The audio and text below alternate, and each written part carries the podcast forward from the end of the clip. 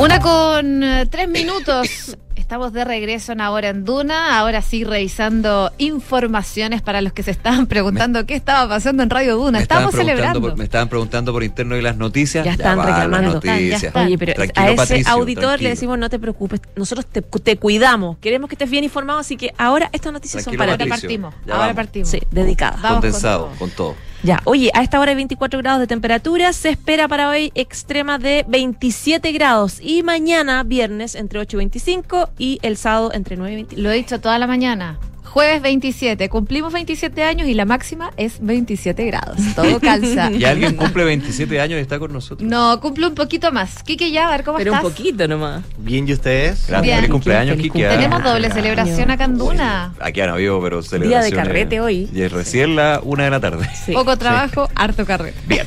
No, harto trabajo, ¿ah? Es verdad, trabajo, mucho trabajo. 27 años. Es que no se ve. Oye, No pas- se ve. pásate el dato del especial de Suena Bien. Sí. Sí, pues hoy día a las ocho y media vamos a tener una sesión especial, música en vivo para celebrar estos 27 años. Vamos a estar con nosotros Yorka en una sesión que preparamos junto a Bárbara Espejo y durante todo el día vamos a tener continuar con esta programación de Duna DJ donde nuestros conductores, nuestros colaboradores, como dicen, se dicen ahora las empresas, les cuentan sus mejores canciones, sus canciones favoritas para celebrar estos 27 años que sin lugar a dudas, sin ustedes y la gente que nos escucha no serían Así es. Es verdad. Toda la razón, Kike. Felicidades a ti también. Totalmente. Que de Duna no te eclipse. Vamos. Vamos con los titulares. Vamos. El presidente Gabriel Boric valoró todo lo bueno de los últimos 30 años y ofreció las puertas abiertas a los empresarios en el primer encuentro anual de Sofofa. En su discurso, el presidente fue aplaudido en siete oportunidades, siendo la seguridad pública y la ratificación del acuerdo del TPP-11 los que tuvieron el mejor recibimiento de los pocos más de 240 invitados que llegaron hasta Espacio Lomata.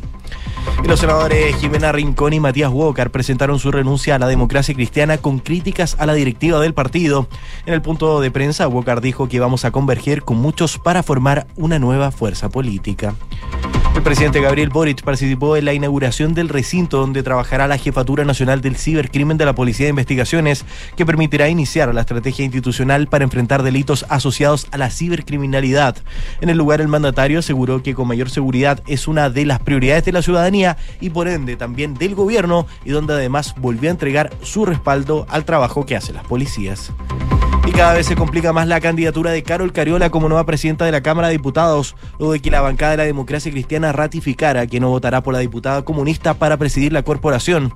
El apoyo falangista había estado en duda durante las últimas semanas y estaba supeditado a que el Partido Comunista tomara distancia de las querellas presentadas en contra del exdirector del Instituto Nacional de Derechos Humanos, Sergio Mico, quien es militante de la democracia cristiana. En tanto, la ministra de las Express, Analia Uriarte, aseguró que pondrá todo su capital político para que Cariola pueda presidir la Cámara. El Ministerio de Salud informó 7.366 casos nuevos de coronavirus y 23 fallecidos registrados, según cifras informadas por el DEIS. La positividad nacional llega al 16,77%, luego que se informara el resultado de más de 45.000 exámenes entre antígeno y PCR. En cuanto a camas críticas habilitadas, estas llegan hoy a 283 disponibles a nivel nacional. El subsecretario de Prevención del Delito, Eduardo Vergara, respaldó los dichos de la ministra del Interior, Carolina Tobá, y destacó la necesidad de acelerar la reforma que está impulsando en Carabineros. En una entrevista con una radio, Vergara dijo que esto tiene como objetivo dotar a sus funcionarios de mayores herramientas para enfrentar el escenario de mayor violencia que se está viviendo en el país. Y el aeropuerto de Santiago reforzará sus servicios durante este fin de semana donde esperan 270 mil pasajeros, siendo este el número máximo de viajeros que han recibido desde iniciada la pandemia. Este fin de semana además regresarán dos aerolíneas que habían suspendido sus operaciones en nuestro país, producto de la emergencia sanitaria, cuantas con vuelos directos entre Santiago y Sydney y Leibel, que abrirá una conexión directa con Barcelona. Y Francia pidió avanzar en un proteccionismo europeo para su industria de vehículos eléctricos. El presidente francés Emmanuel Macron dijo que los europeos son todavía demasiado ingenuos y agregó que mientras China y Estados Unidos aplican leyes proteccionistas a su industria, el bloque de países no ha tomado ninguna medida al respecto. Y Alemania consideró que los conductos del Nord Stream 2 quedaron inutilizables tras las explosiones. Asimismo, el gobierno recordó que la licencia del gasoducto no fue autorizada, ya que el proceso quedó suspendido cuando Rusia atacó Ucrania en el mes de febrero. Muchas gracias, Quique. Muchas gracias a ustedes.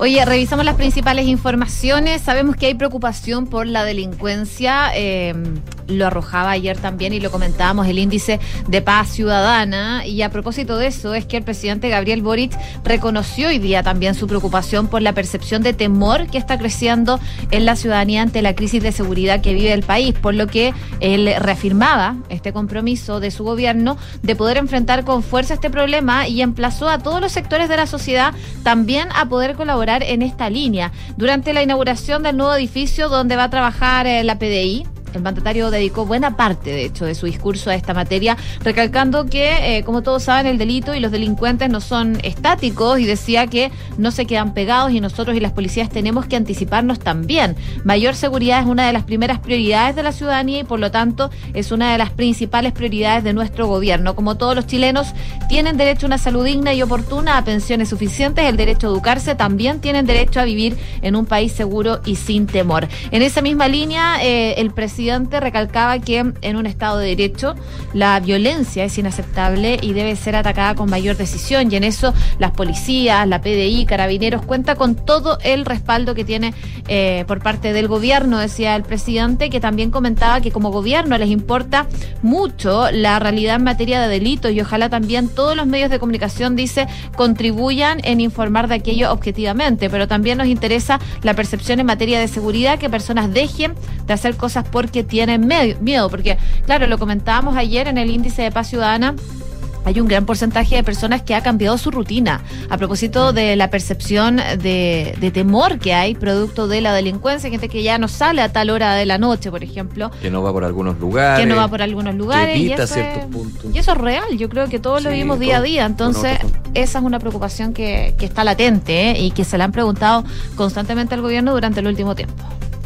Bueno, sobre lo mismo, claramente están alineados. Hoy día eh, la ministra secretaria general de la presidencia, Analia Uriarte, afirmó que la delincuencia es el primer tema de preocupación en orden de gravedad para el gobierno y anunció que de hecho van a ponerle urgencia a la agenda de seguridad en el Congreso. Conversó con Cooperativa donde ella planteaba que em, hablaba del nexo entre el Ejecutivo y el Parlamento. Dijo que el enemigo común sin distinciones políticas ni de ningún tipo es la delincuencia, el crimen organizado, el narcotráfico, la asociación ilícita que constituyen hoy verdaderas empresas ultra super eficientes, dijo la ministra, y también coludidas eh, con distintos sectores. Eh, como efectivamente estamos convencidos de que no inventamos la rueda el día de hoy, muchas iniciativas que vienen del gobierno anterior y que incluso antes las estamos tomando y las estamos ingresando con indicaciones para que retomen su camino y prontamente vean la luz, decía la ministra Analía Uriarte.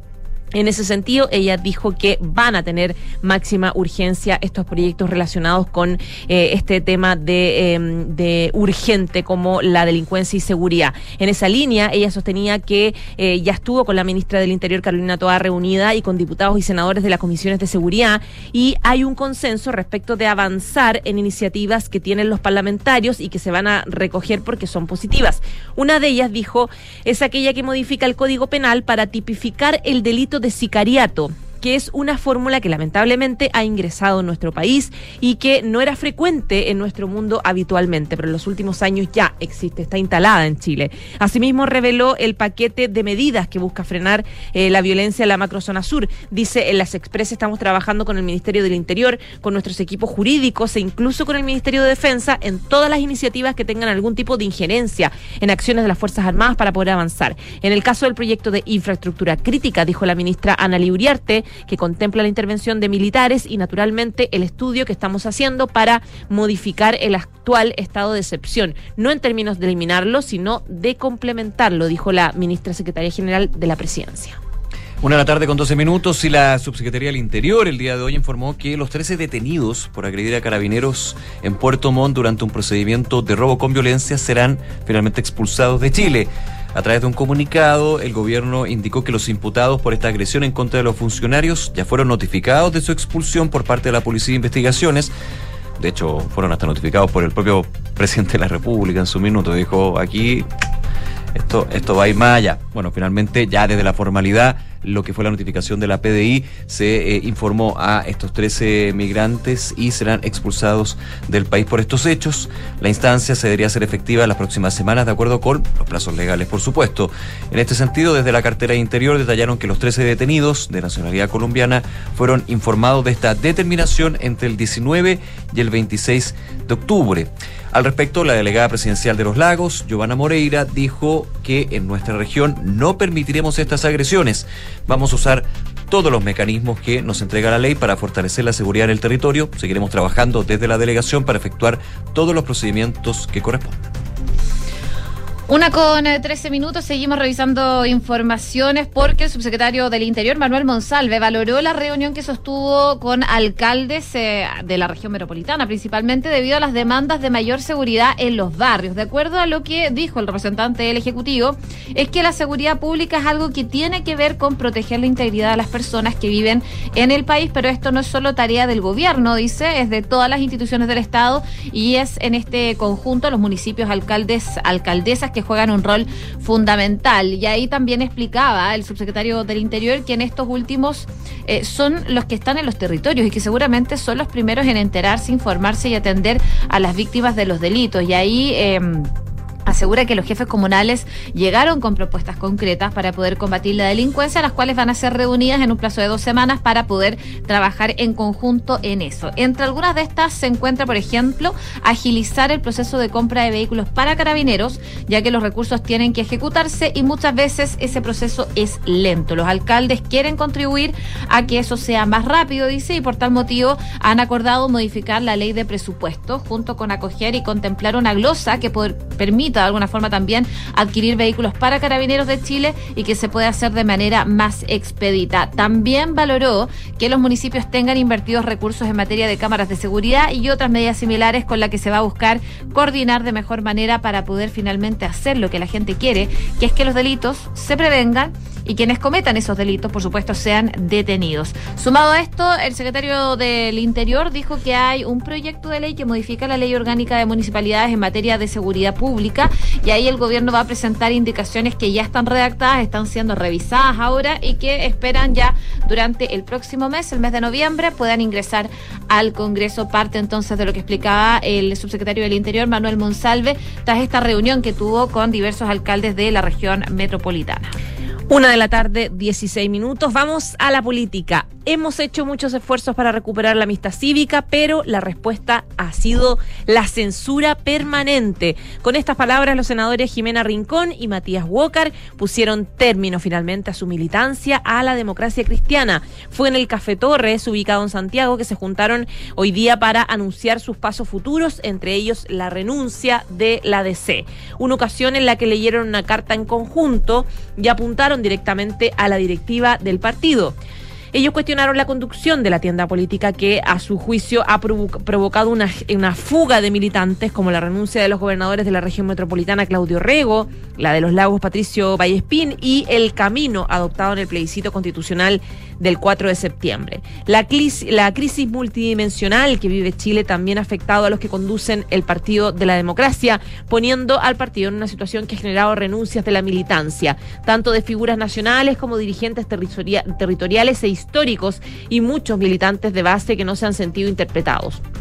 Un partido que mira el siglo XXI no puede ser un rebaño que sigue dócilmente una directiva que no quiere escuchar el mensaje de sus militantes ni de la ciudadanía y cuya máxima expresión de desconexión con el país se expresó el 4 de septiembre pasado en el plebiscito anterior y el triunfo del rechazo. Recordemos que la, directiva de la democracia cristiana insistió en la necesidad de que se cumpliera el acuerdo original al que había llegado su Junta Nacional de eh, sumarse a la opción del apruebo. Una definición, una definición que a juicio de los partidarios del rechazo a la propuesta de la nueva Carta Magna fue un error, fue equivocada. Entre ellos estaban Matías Huacar y Jimena Rincón. Y decían, nuestro partido tenía un rol institucional que cumplir, debió ayudar a encauzar el proceso constituyente y advertir que una propuesta de esa naturaleza se alejaba de lo que el país necesitaba, pero no solo renunció a este desafío, sino que apoyó la opción del apruebo tanto como Rincón como Walker junto al expresidente Frey y al ex convencional y también expresidente Fuad Chaín fueron denunciados en algún minuto al Tribunal Supremo de la EC por respaldar esta opción. Eh, y dicen, hemos decidido luego de una profunda reflexión dar un paso al costado. Fue una decisión, dijeron, muy eh, difícil y dolorosa. La decisión de renunciar a la DC estaba siendo evaluada por ambos eh, luego del triunfo del, del rechazo y frente, frente a este escenario Walker dijo que Chile necesita una alternativa de centro que convoque también a la centro izquierda. Dice, nosotros vamos a converger con muchos para formar un nuevo partido, afirmaba el senador y planteó que podría ser con movimientos que respaldaron el rechazo y también que se manifestaron por el apruebo. En esa línea, Rincón remarcó que vamos a tomar un camino respecto de una nueva casa, nuestra nueva casa, pero enfatizó que los detalles se van a entregar más adelante. Pero claro, ya lo dije, lo dejaron bien claro respecto de que van a empezar a trabajar en un nuevo partido que va a buscar aunar ese centro que ellos dicen que quedó huérfano. Claro, se suman a eh, otras renuncias de eh, ex militantes ya con Claro. eh, cargos públicos. Dos gobernadores, Claudio Rego y Patricio Vallespín.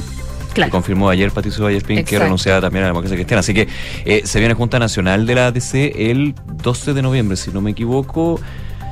Claramente uno de los temas va a ser este. De todas maneras. Y es como reencauzar y la fuga y todo este tema. Oye, en el minuto que nos queda, eh, solamente actualizar algunos datos. COVID-19, importante seguir eh, teniendo bastante claro que la pandemia está ahí. 7.366 casos nuevos, eh, lamentablemente 23 fallecidos en las últimas 24 horas, con lo cual se llega a 61.607 personas que han perdido la vida por causas asociadas a COVID-19. En términos de positividad ha aumentado, ¿ah? ojo con eso, a nivel nacional 16,77%, a nivel de la región metropolitana 20,4%.